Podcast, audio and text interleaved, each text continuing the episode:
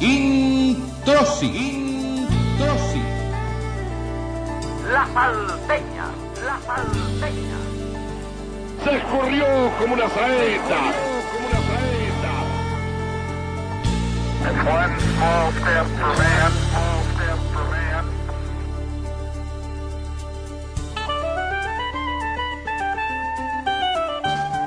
Un programa de radio. Comienza un programa de radio.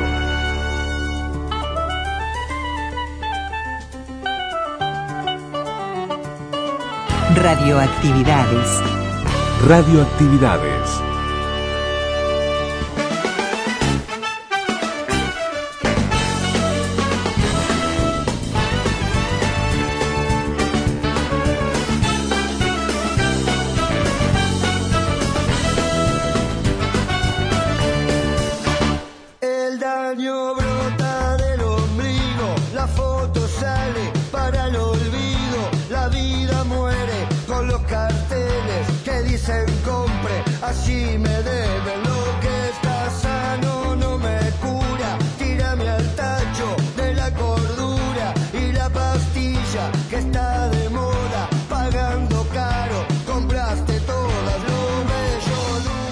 Comenzamos el programa de domingo con la vela puerca y arquero, la pastilla.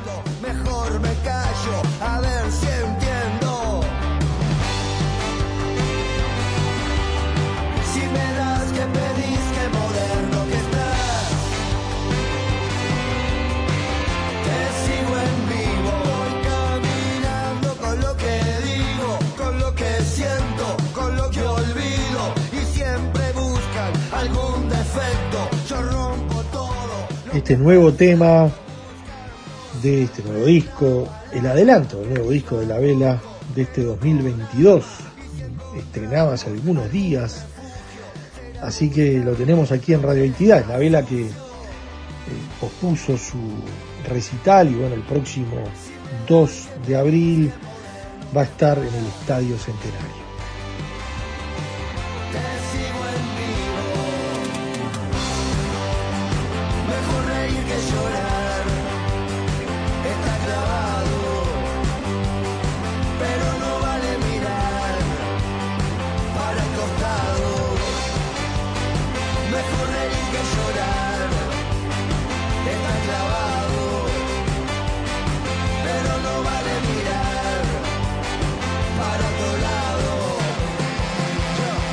Bienvenidos a Radioactividades. Le damos la bienvenida a quienes hacemos este programa, Luis Ignacio Moreira Lula, Daniel Ayala, contentos, contentísimos de estar nuevamente aquí, esta vez en domingo, en los 1050 eh, kilohercios de la onda media, en 94.7 frecuencia modulada, también en la red de frecuencia modulada del interior, y bueno, le enviamos un enorme abrazo a todo el interior, que nos permite llegar allí, no solamente, eso lo solemos, no lo solemos decir, lo decimos a veces, pero vale la pena recalcarlo.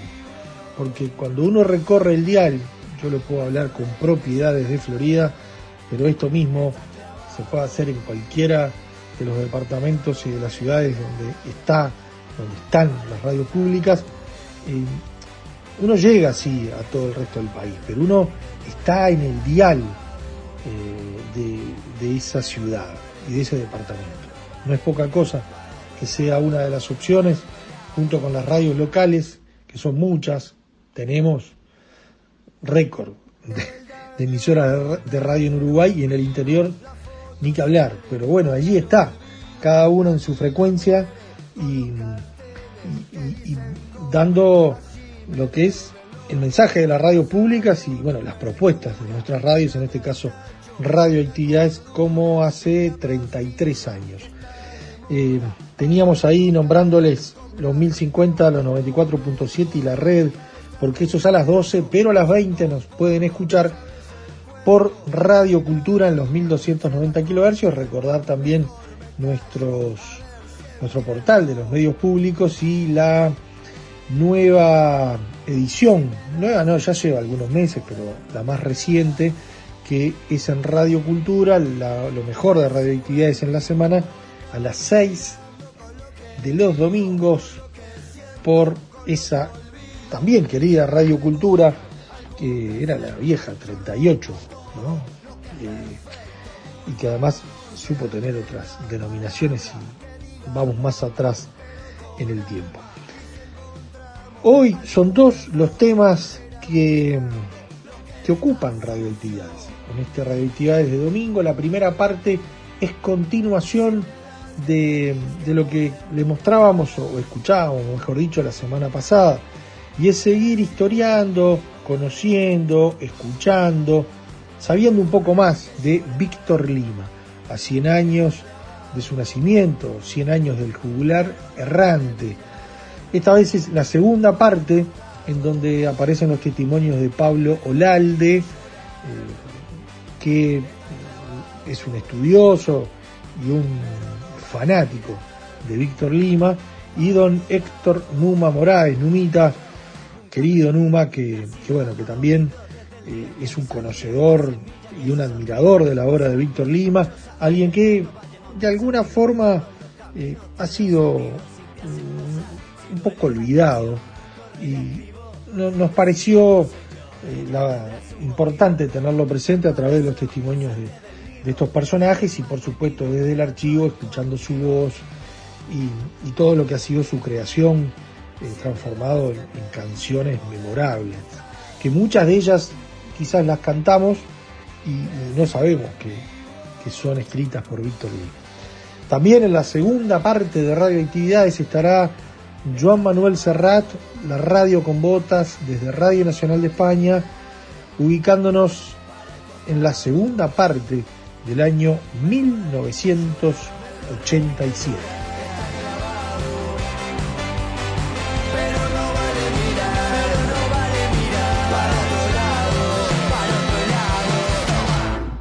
Cien años de radio. Podcast. Radioactividades. Programas DX. Spotify. Anchor. Y se lo comentábamos en la introducción. Con Héctor Numa Moraes y con Pablo Olalde nos metemos en la segunda parte de Víctor Lima, 100 años del juglar errante.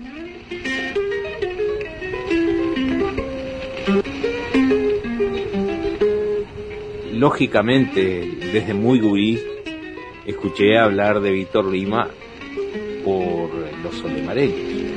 por este trillito doble que me iba arriba dejando. No era común, como lo es hoy, encontrarse a la vuelta de la esquina con un creador y sobre todo en 33 de aquel tiempo en este género. Voy el arroyo arrastrando. Así como no recuerdo cuando vi salir el sol por primera vez, tampoco recuerdo cuando conocí a Víctor Lima. 100 años de Víctor Lima, el juglar errante, con la participación de Héctor Numa Moraes y Pablo Olalde. Víctor Lima. Cien años del juglar errante. Pero mañana saldré al camino. Pablo Olalde. Buenos días a la audiencia de radioactividades de las radios públicas, a su conductor Daniel Ayala, agradeciéndole la oportunidad de contarles, bueno, lo breve o poco o mucho que podamos saber sobre la vida, sobre su forma de ser, sobre sus vivencias de Víctor Lima.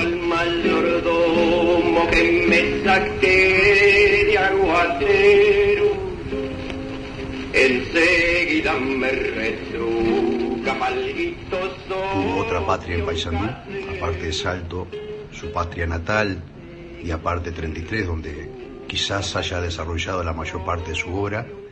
Hay un capítulo en Paysandú con ese amigo Elías Auchuk, que se viene a descubrir hace la década pasada eh, por un investigador y que, que, bueno, ahí se descubren otra serie de obras como Canto Artigas, que es algo fabuloso, el conocimiento de Lima sobre historias y literatura, la, capacidad que había desarrollado literaria y de composición, este, realmente quedó demostrada en ese Canto Artigas. Eh, la cantata Federico García Lorca, que es, también digna de escuchar, Magia de la Voz y, Tierra Infinita. Este, no se puede dejar de destacar esto porque eh, obviamente es, parte de aquel Lima que si bien era poético, acá este, desarrolla su, su, su, verdadera capacidad como, como en lo que es la composición literaria. ¿no?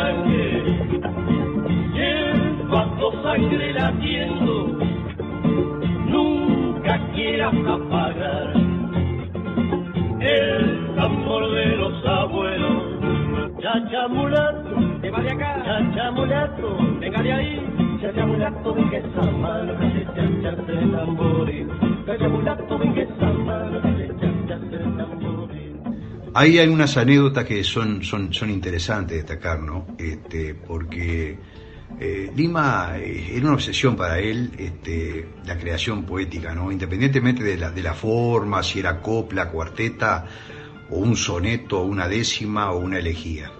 Así como la canción, porque bueno, una cosa es la poesía y otra cosa es la, la construcción de canciones en la cual tiene que irse hilando la música con, con el texto y, y, deben tener alguna, algún equilibrio para que esa canción ni la música pise, so, so, so, sobrepase a la, a la letra, ni la letra haga lo viceversa con, con, con la música, ¿no? Este, pero eh, hay anécdotas importantes e interesantes este, en la cual demostraba que él estaba en, en constante, en constante creación. Este, hay anécdotas, por ejemplo, de Rubén Lena, este, en la cual estaba un día, una noche, él hizo cantar muchas veces a, estaban en la escuela 44, en la Sierra del Yerbal, e hizo cantar en varias ocasiones a Santiago Baladán, este, unas vidalitas.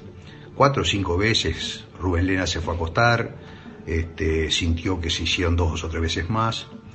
Este, bueno, el otro día cuando se levantó le, le consulta por qué esa insistencia de, tantas veces y él le dice, ya estaba tomando mate y le dice, a ver qué te parece esto.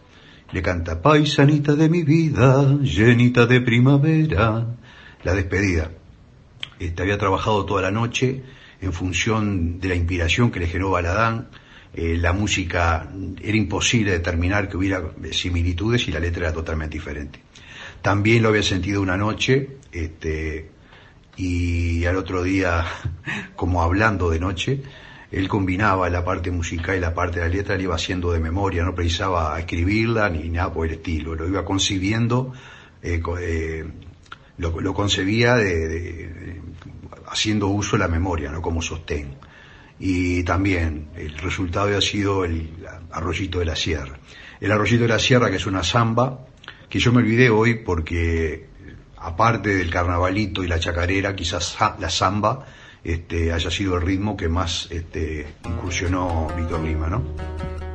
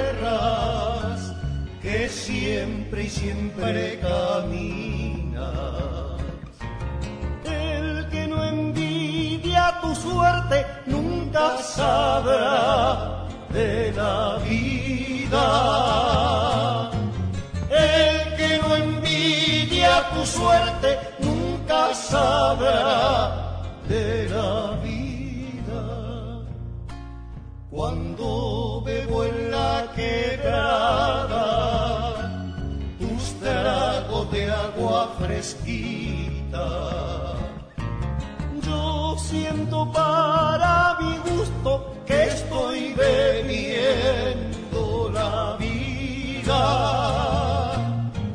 Yo siento para mi gusto que estoy bebiendo la vida. Y lo que es increíble es que él jamás registró una canción de estas. Jamás. Y no, según lo que decía, no le interesaba. Héctor Numa Moraes. Osiris me dijo lo mismo. ¿eh?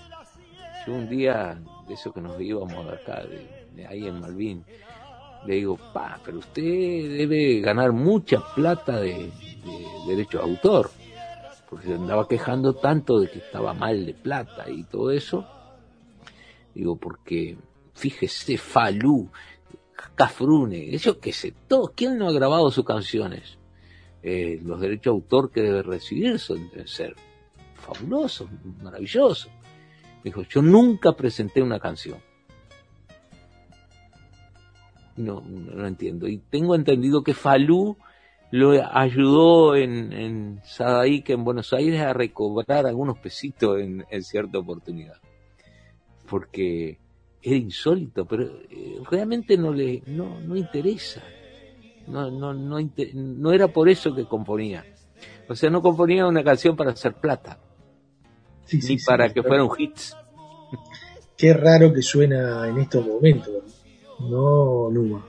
Pa, en todos los momentos, pero en este también. ¿no? Qué, qué- qué lejano, qué raro, y pero qué con qué cariño y con, y- y con qué convicción. ¿no? Eh, Sí, eh, no era cualquiera, son verdaderos personajes únicos que pueden hacer esas cosas. Sí, la verdad. Eh, Sí, sí. o, eh, generalmente se hace una canción para y, y se promociona y se sube a, a los lugares más altos de la promoción y del comercio para ganar plata, ¿no? Eh, bueno, pero est- esta gente hacía canciones maravillosas, muy comerciales en el buen sentido de la palabra, sí, porque ven- si habrán vendido, si habrán vendido discos eh, con eh, como yo lo siento, La Galponera, Tata Juancho o las canciones de Víctor Lima. Aunque Víctor Lima, claro, eh, fue más difundido acá en el Uruguay, ¿no? Y en Argentina por los limareños. Bueno, Quilapayún también llegó a grabar una canción de él, o en Chile, pero no fue tan, tan difundido como Siris. Pero sí, eh, imagínate, los bolivareños acá fueron quienes más vendieron discos en su, carrera, dentro del canto popular uruguayo.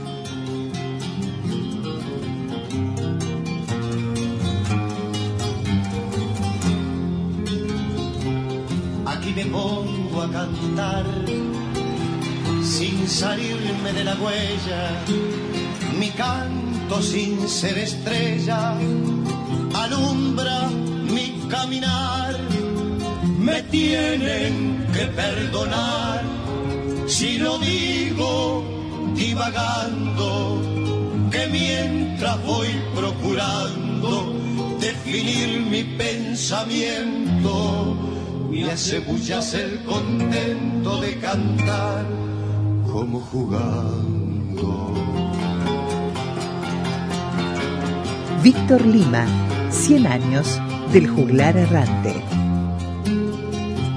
nacido en tierra aromadas, de naranjales en flor, mi vista tiene el calor de la luz anaranjada,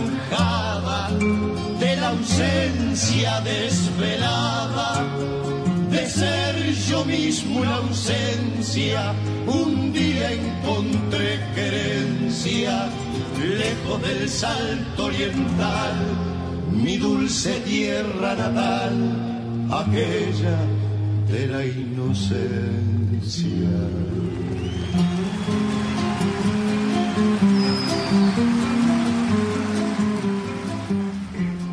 Que participa de las misiones sociopedagógicas en las puntas del Parao, allá este, por, eh, la cuarta sesión de 33.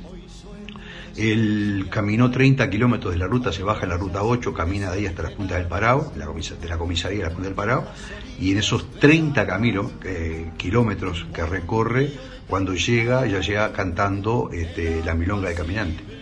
Eh, justo Oscar Laucha Prieto estaba participando de esas misiones sociopedagógicas, que eran grupos de eh, multidisciplinarios que iban a ayudar en todo lo que era la parte de rancherío, la parte de la gente que vivía, este, eh, la parte de salud, la parte de educación, la parte alimentaria, etcétera, etcétera. Ellos trataban de, eran como, eran misiones sociopedagógicas, justamente para ayudar, ayudar en lo social, ¿verdad?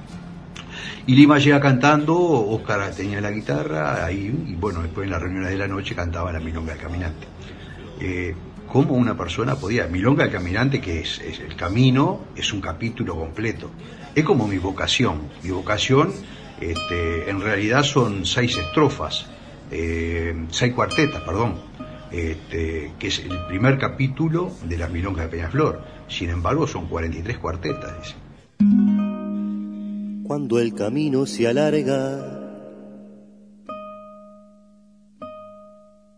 Qué lindo es ir recordando.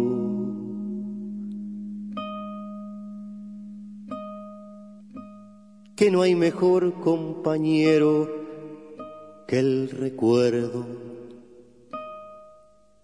caminando.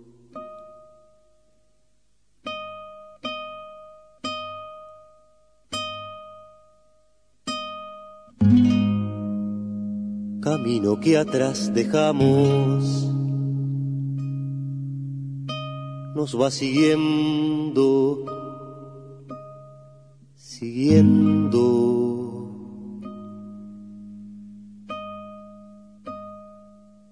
Y cada nuevo camino tiene mucho de recuerdo. Y cada nuevo camino tiene mucho de recuerdo.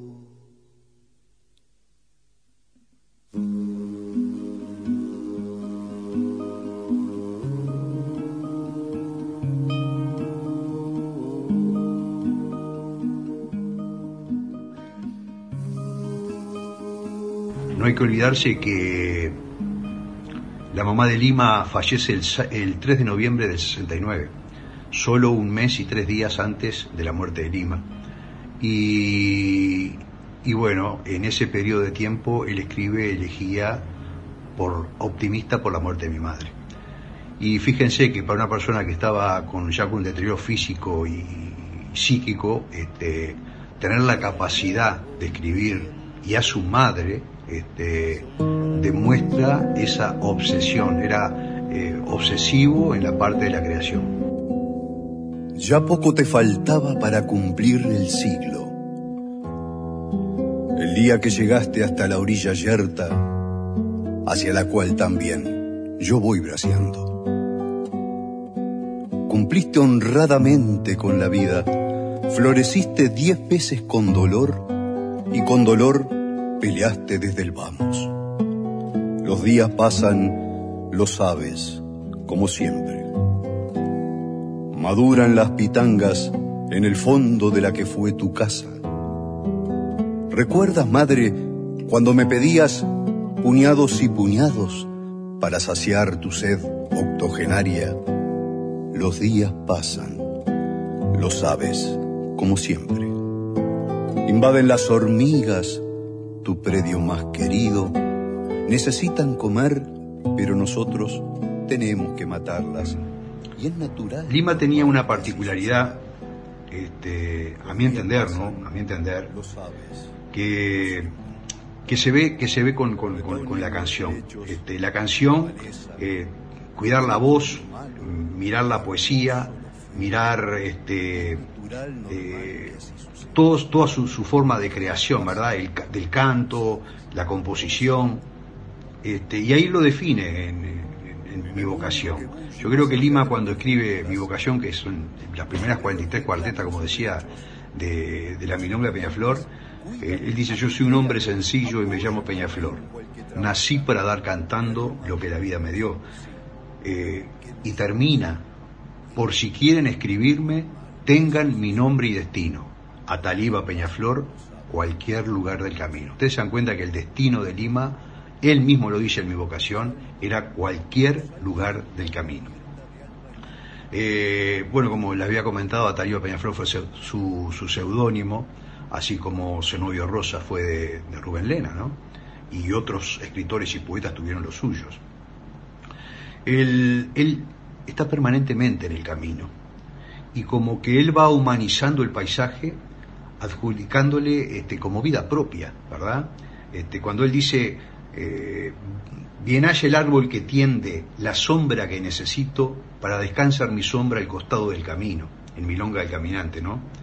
Qué lindo aquel sauce verde que besa la agüita clara, cuando la noche me agarre, iré a pedirle posada. Es decir, él le daba al paisaje y a lo que le integra un carácter racional, y a su vez este, comparándose o comparándolo con aspectos propios de la vida, como por ejemplo en ocasiones el siendo río o, viceversa. Y, escribe en, el poeta, en- en las cuartetas de mi río, de las milongas de Peñaflor, aunque viva en tierra firme, yo me siento un poco río. Si el río camina y canta, yo también canto y camino. Cuando me baño en el río, mi mejor toalla es el viento, que viene y viene volando a calentarse en mi cuerpo. Él como que mantiene una especie de conversación e interacción con el medio ambiente que lo rodea.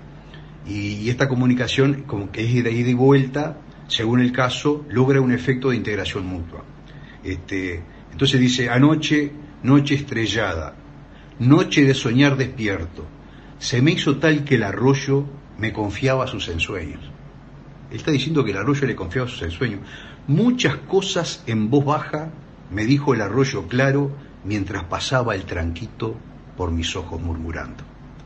Eh, esta simbiosis que, que logra en la creación con la naturaleza por un lado y de igual forma con, con la problemática social, porque él, a ver, los dos capítulos son la naturaleza y eh, el gran tema social.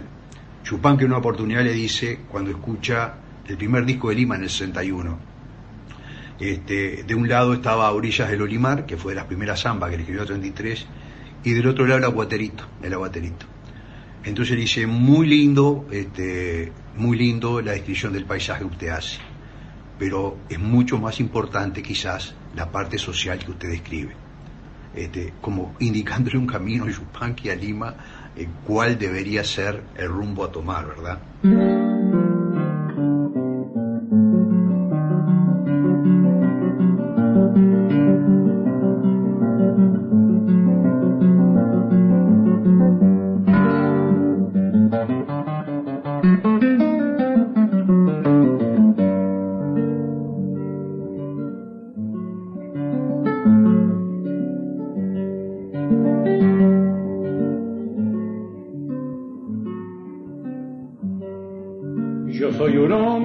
sencillo y me llamo Peñaflor. Nací para dar cantando lo que la vida me dio. De pago en pago camino, viviendo y contando historias. En los oídos del viento yo voy dejando memorias.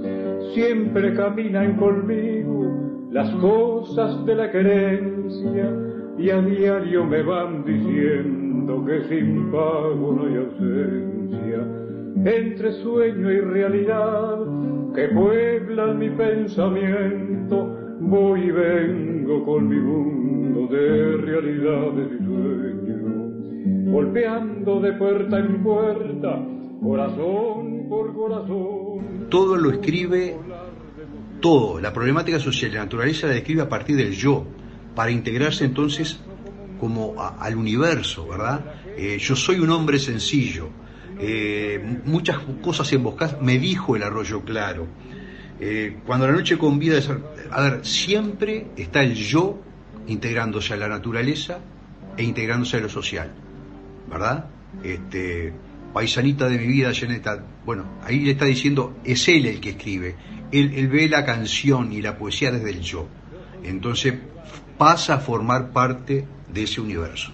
Este, cuando dice lo social, yo soy un cantor desde abajo, que desde abajo pelea, es yo, él se involucra como yo, él no describe, él es él integrándose a la naturaleza.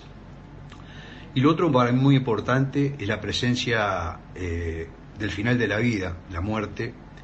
Es un tema recurrente en sus textos, pero los introduce y los coloca como algo natural sin dramatismo, propio, como que sean propio e ineludible del ser humano, como, como es un gesto inequívoco de, del destino, como algo que no va a suceder, ¿verdad? A la orilla de ese río estoy pensando que algún día calladito yo me iré. Dejaré de ser cantor, pero qué lindo, pues por siempre tierra fértil yo seré. Ese día que la muerte se enamore de mi canto que muy lindo nunca fue, solo pido que enmudezca mi guitarra en la tierra musical donde soñé, a mi pago. Noche con tiempo. Cada estrella es un sueño con alas, que han echado su sueño a volar. La que sigo me dice que un día, más bien que a morir, me tendré a soñar nostalgias olimareñas. El día que yo me vaya por el último sendero, cantando mi viejo río, dale tu adiós al viajero. El día que yo me vaya por el último sendero, cantando viejo río, dale tu adiós al viajero. Cantando mi viejo río, dale tu adiós al viajero. Víctor Lima, 100 años del juglar errante. 100 años de radio. Ya lo escuchamos a Tolani en la Rambla y Prensa Grate. Pronto el móvil 2 de la Paltea en la Rambla circulando al compás de los ciclistas que vienen abriendo la marcha en la penúltima etapa del Mundial. Radioactividades. Radioactividades, sábados y domingos al mediodía. Celebramos la palabra. Para todo el país. Y ahora es tiempo de la radio con botas. Joan Manuel Serrat, desde Radio Nacional de España, en esta faceta que para los conocedores de radioactividades o los escuchas de radioactividades de tanto tiempo, eh, no los toma por sorpresa, pero quizás alguno que nos esté escuchando por primera vez, esto de escuchar a Serrat haciendo radio es algo atípico, pero bueno, supo hacer este, ser la voz de este ciclo de Radio Nacional de España que realmente impresionante de esas joyitas que tenemos en el archivo y que compartimos con ustedes cada tanto, es esta vez el año 1987 en la segunda parte.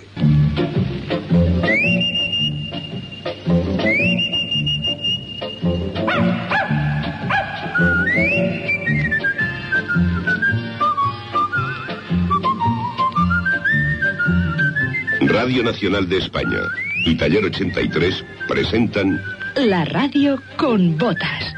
una serie radiofónica original de Joan Manuel Serrat.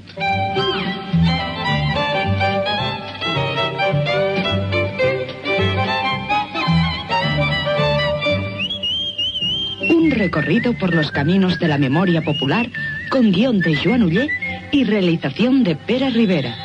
La radio con botas.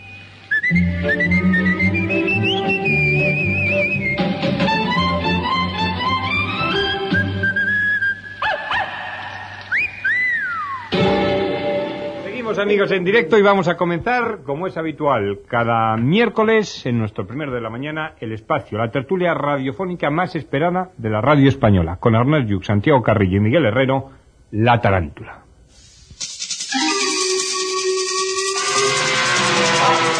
Con Renfe desde Antena 3 en el café La Tarántula.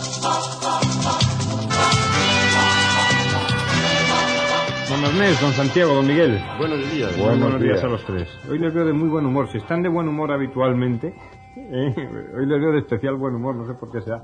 Sea porque han aparcado ya el libro de Calvo Sotelo, a lo mejor. Pues yo he de confesar que he dormido mal y estoy somnoliento hoy. Pues yo he dormido mal también, no, no, no, no estaba de muy particular buen humor al levantarme hoy. Tampoco, estaba muy cansado.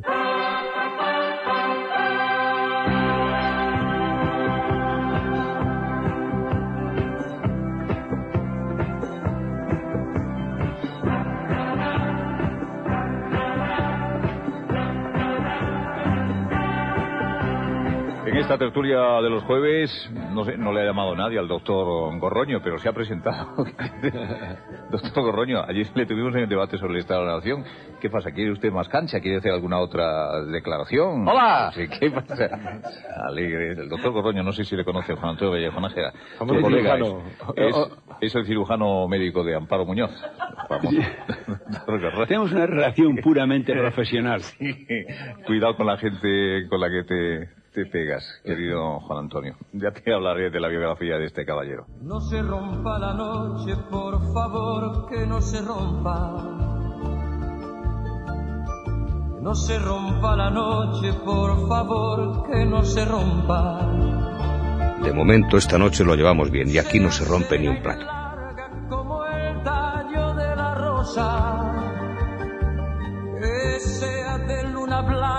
Con su escarcha y con sus sombras.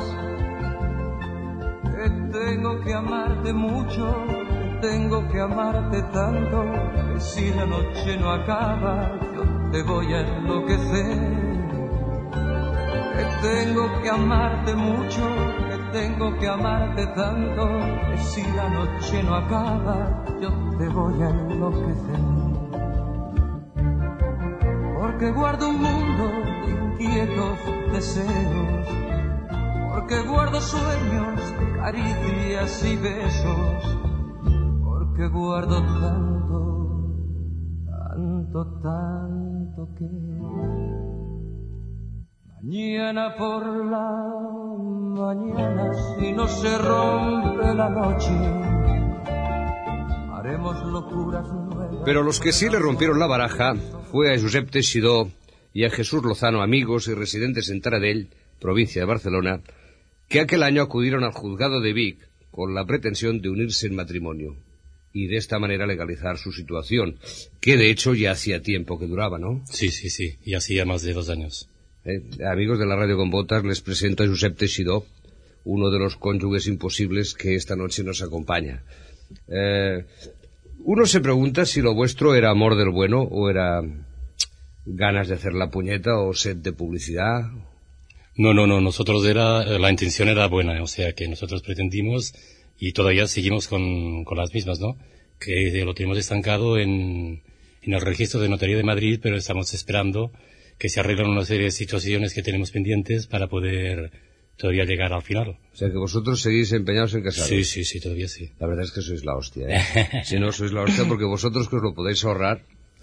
Claro que os induce al matrimonio. Supongo que debe ser solidaridad con los demás, ¿no? Sí, quizás un poco sí, ¿no? Porque no somos tampoco nosotros partidarios del matrimonio. Pero sí somos partidarios de que haya una opción que sea o no sea. O sea, los que quieran que puedan hacerlo y los que no quieran que no. Y como nadie se parece que se haya atrevido a dar el primer paso, nos hemos atrevido a darlo nosotros con todas las consecuencias que nos ha llevado encima. Pues mira, de verdad que me, me parece muy bien. La radio con botas os desea salud, alegría, felicidad en el bien, en el mal, en la salud y en la enfermedad. Y gracias por habernos acompañado. Vale, muchas gracias a vosotros. En los vapores del sábado cruzo insomne la ciudad. En cada esquina me encuentro junto a cubos de basura un David de Miguel Ángel, Miguel Ángel. Yo era un caballo blanco, solo quería galopar, un caballo buscando ternura en la soledad.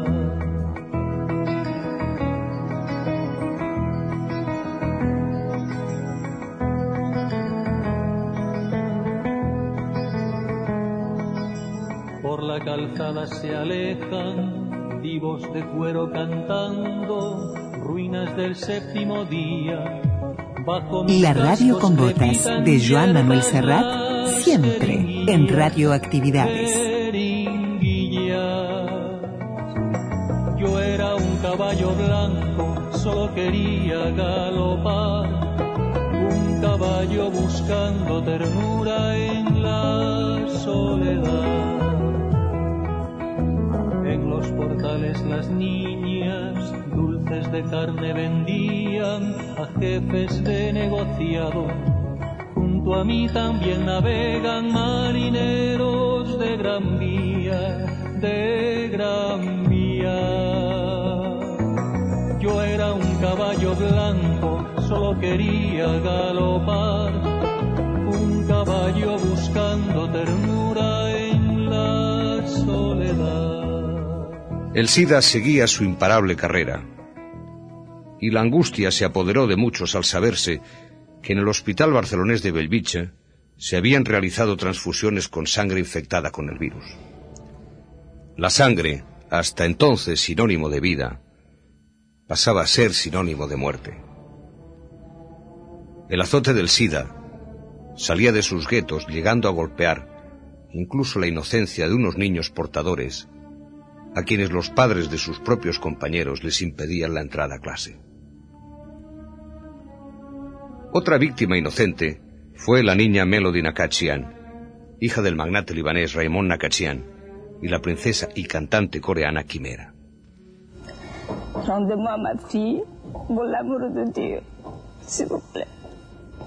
Después, una respuesta amenazante de los secuestradores que utilizaron fotografías y la voz de la propia Melody para aterrorizar a los padres y reclamar más de mil millones de pesetas de rescate. triste, te quiero ver, papá. Papá, te quiero ver, es muy triste, quiero ver mi hermanito. Los secuestradores pidieron más de mil millones por el rescate de la niña, cifra que el padre aseguró no poseer. La denominada Operación Baby fue felizmente resuelta por un grupo de geos en la madrugada del 20 de noviembre. La niña había permanecido 11 días encerrada en un apartamento de la localidad gaditana de San Roque. Esto es, esto es ya por el mero hecho de querer matar, yo qué sé. Vaya, ya, yo me imagino que son gente ya psicópata. Esto ya no es ni por fines políticos ni nada. Yo ya veo que esta gente está enferma porque matan por matar ya, ¿eh? Es por el, ya el gusto de querer matar o de querer hacer algo espantoso así. Mira, se ve que disfrutan. No me lo, no me lo explico. vamos. Yo creo que el hiperco ya sabía que iba a haber una bomba, ¿eh? ¿Tú crees? Sí. Sí, porque había una chica que comentaba que al pasar por el hiperco estaban los policías fuera. ¿Qué hora esto? ¿Un poco antes de la explosión? Sí, sí. Y entonces justo ella llegaba a casa cuando se escuchó cuando se escuchó la bomba y los policías estaban estaban vigilando, estaban mirando, estaban hablando ellos de bomba. O sea, que ellos ya sabían algo. Yo me gustaría que la dirección del Hipercor, tal como están ustedes aquí, de la prensa, se pusieran delante nuestro y nos dieran las explicaciones pertinentes. Esto es lo necesario. Porque evidentemente ayer noche se presentaron tres personas de Hipercor diciéndonos que lo que necesitáramos. Si a mí se me mueren mis hermanos con 30 años que tienen cada uno, como hay otros familiares aquí, ¿qué solución nos van a dar el Hipercor? La recaudación que hicieron ayer por no evacuar el centro comercial, eso es lo que yo quisiera que la directiva del corte inglés o de Hipercor nos diera una información el por qué no se evacuó el centro comercial.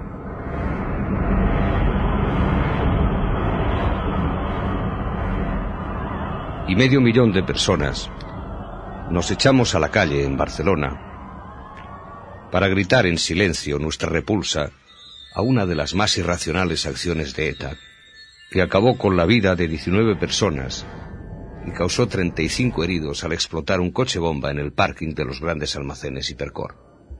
Nuria Spert habló por todos nosotros. que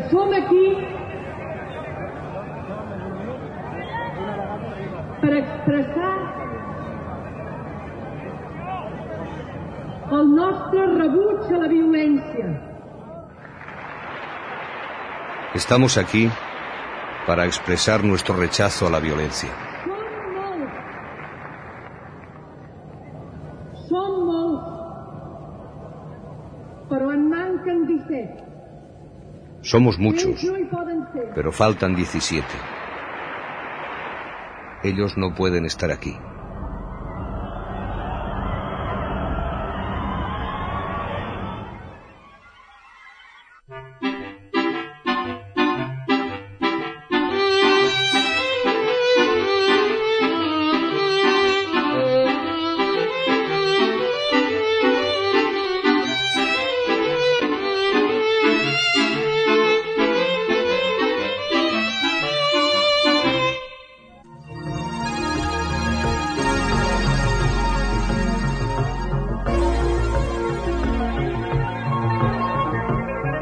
Programa Onda Pesquera, que había nacido en San Sebastián, comenzó a adquirir gran popularidad en el año 1980 a través de la cadena SER.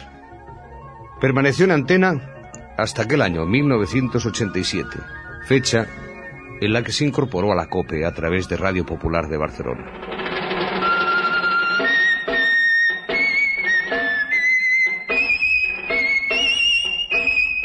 También las radios de servicio, dirigidas a audiencias concretas, han proliferado en los últimos años. Un ejemplo es la emisora Onda Pesquera de San Sebastián, dedicada a los hombres que trabajan en el mar. Su director, Jesús Ferreiro, explica su labor. Onda Pesquera existe sobre todo porque existe la radio. Y Onda Pesquera existe para, para la gente de la mar. Está eh, creada y fundada para ayudar a la gente de la mar y también para ayudar a la gente de tierra a conocer la gente de la mar. Por eso existe Onda Pesquera, pero sobre todo existe porque existe la radio, porque es el único medio actualmente de llegar desde tierra a la mar y de la mar hasta tierra. Atrás quedaba Música en las redes, nombre con el que se dio a conocer el programa. Como atrás quedaron también las radios libres, cerradas definitivamente en 1987. Bueno, estamos por aquí, ya sabéis, radio La Voz de la Experiencia, cadena del bate. Y el patine se acaba de desplazar para arriba. Pues me imagino que simplemente, pues eso, habrá ido a mirar. Joder, que me... ¿Sí? Oiga, ¿Qué pasa? buenas tardes. Les llamo de la Diputación de Toledo, de la selección jurídica. Sí, Ha llegado a nuestro conocimiento que están emitiendo clandestinamente en nuestra comunidad. sí, a Toledo. Esto, por favor, quisiera hablar con el responsable de la emisora. Estás hablando ahora mismo. Esto, por favor, me, me gustaría que me diesen los datos. Sí. Nos llamamos ¿A qué nombre? Bob Marley y Peter Oiga. Tosh. Sí. Sí. Bueno, vamos... No, no, que de, cógele, que, que es de allí. Oye. ¿Oiga? Sí. Sí, es que se había ido un poco. Sí, sí. Esto, por favor, me, me dice el nombre de- del que está a la cabeza de la emisora, por favor. ¿A la cabeza? Bob Marley. Bob Marley. ¿Por qué? Es que le... le- Eh, recibirán noticias. No, oiga. ¿Oiga? Oiga, que, que si le molesta que lleguemos allí. No, no, es que aquí hay unas leyes y tal y ustedes están emitiendo con- clandestinamente. ¿Cómo, cómo? Yo, yo, yo no entiendo nada de eso, vamos. De leyes. Bueno, no hemos estudiado ustedes, leyes. está viviendo en un sitio donde hay unas leyes, ¿no? Y aquí hay leyes donde... Sí, hay, hay, hay demasiadas leyes, me parece a mí. Sí, y una de ellas dice que hay que sacar un permiso y... El espacio aéreo y cosas de estas, ¿no? Pero... Un permiso para... Oiga, para favor, poder hablar. ¿Me dice el nombre del responsable de, de la emisora? Bob Marley and the Wailers. Bueno, recibirá noticias nuestras. Bueno, vale, las esperamos impacientemente.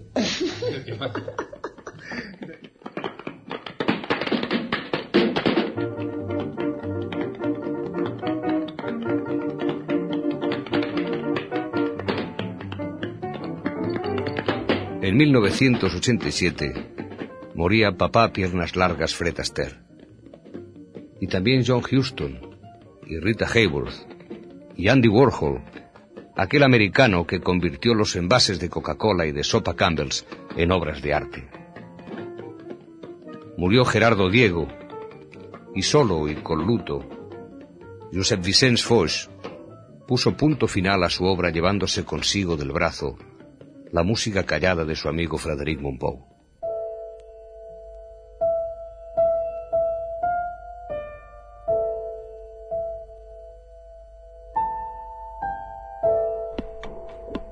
Podcast.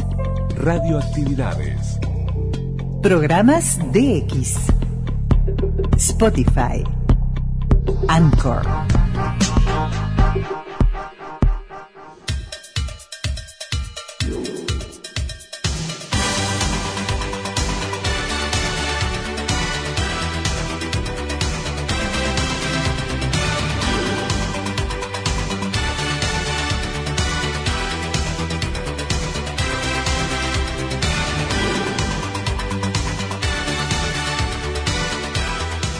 Vamos con Pet Shop Boys, Always on My Mind.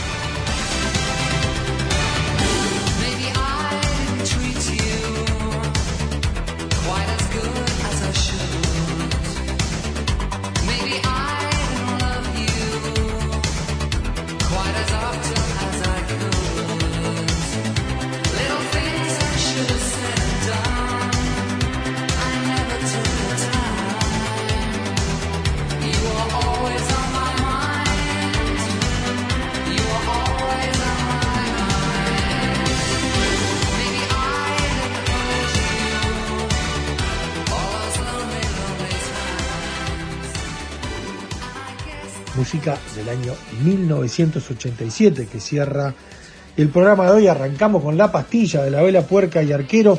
Y bueno, ya les recordamos, el 2 de abril en el Estadio Centenario va a estar la Vela Puerca en concierto. Y hablando del Estadio Centenario y de lo que va a haber, y bueno, quedan poquitos días, quedan para saber nuestra suerte en, en lo que es el Mundial de Qatar, la posibilidad de clasificar. Nos quedan dos partidos. Uno es este jueves, el, jueves 24 de marzo. Eh, bueno, allí, allí estaremos, en lo personal, con, con mi gurizada, vamos a estar allí alentando como siempre lo hacemos con, bueno, con, con Uruguay presente y con toda la con toda la energía y con todo el optimismo, ¿no? Y bueno, vamos a ver qué ocurre ese 24 de marzo. Y, y por qué no el próximo fin de semana, que es un fin de semana eh, algo atípico, en el sentido, no atípico porque en realidad haya una contienda electoral, sino que todo lo contrario, pero sí porque eh, nos pone en, uno, en un final de marzo votando a los uruguayos, ¿no? Entonces esto es como que, que, es algo extraño o atípico en lo que es la historia de, de marzo en sí, ¿no? Pero bueno, ha habido plebiscitos, referéndum en, varios meses y, quedaron muchos en el recuerdo. eh, en, en- abril, bueno, en, en noviembre, con el 30 de noviembre aquel, y bueno, y con tantos, con tantos otros más atrás en el tiempo. Es parte de lo que es la democracia y bueno, el domingo 27 estaremos votando los uruguayos. Eh, no sabemos bien cuál va a ser la propuesta de nuestras radios y si vamos a estar, seguramente sí, pero si vamos a estar, vamos a compartir allí algún grito de gol de Uruguay, porque después de jueves 24 viene el 29, martes en Chile, y bueno, allí veremos, ojalá que ese partido no se necesite. El abrazo grandote para todos, lo que sí, como siempre vamos a estar, ¿no? Y estamos toda la semana con Facebook y Twitter activos, con diversos contenidos, con los programas y con las ganas de siempre. Les enviamos un gran abrazo desde quienes hacemos radioactividades y, bueno, que pasen bien. Chau, chau. Conducción Daniel Ayala. Locución institucional Silvia Roca y Fabián Corrotti. Producción y edición de sonido Luis Ignacio Moreira.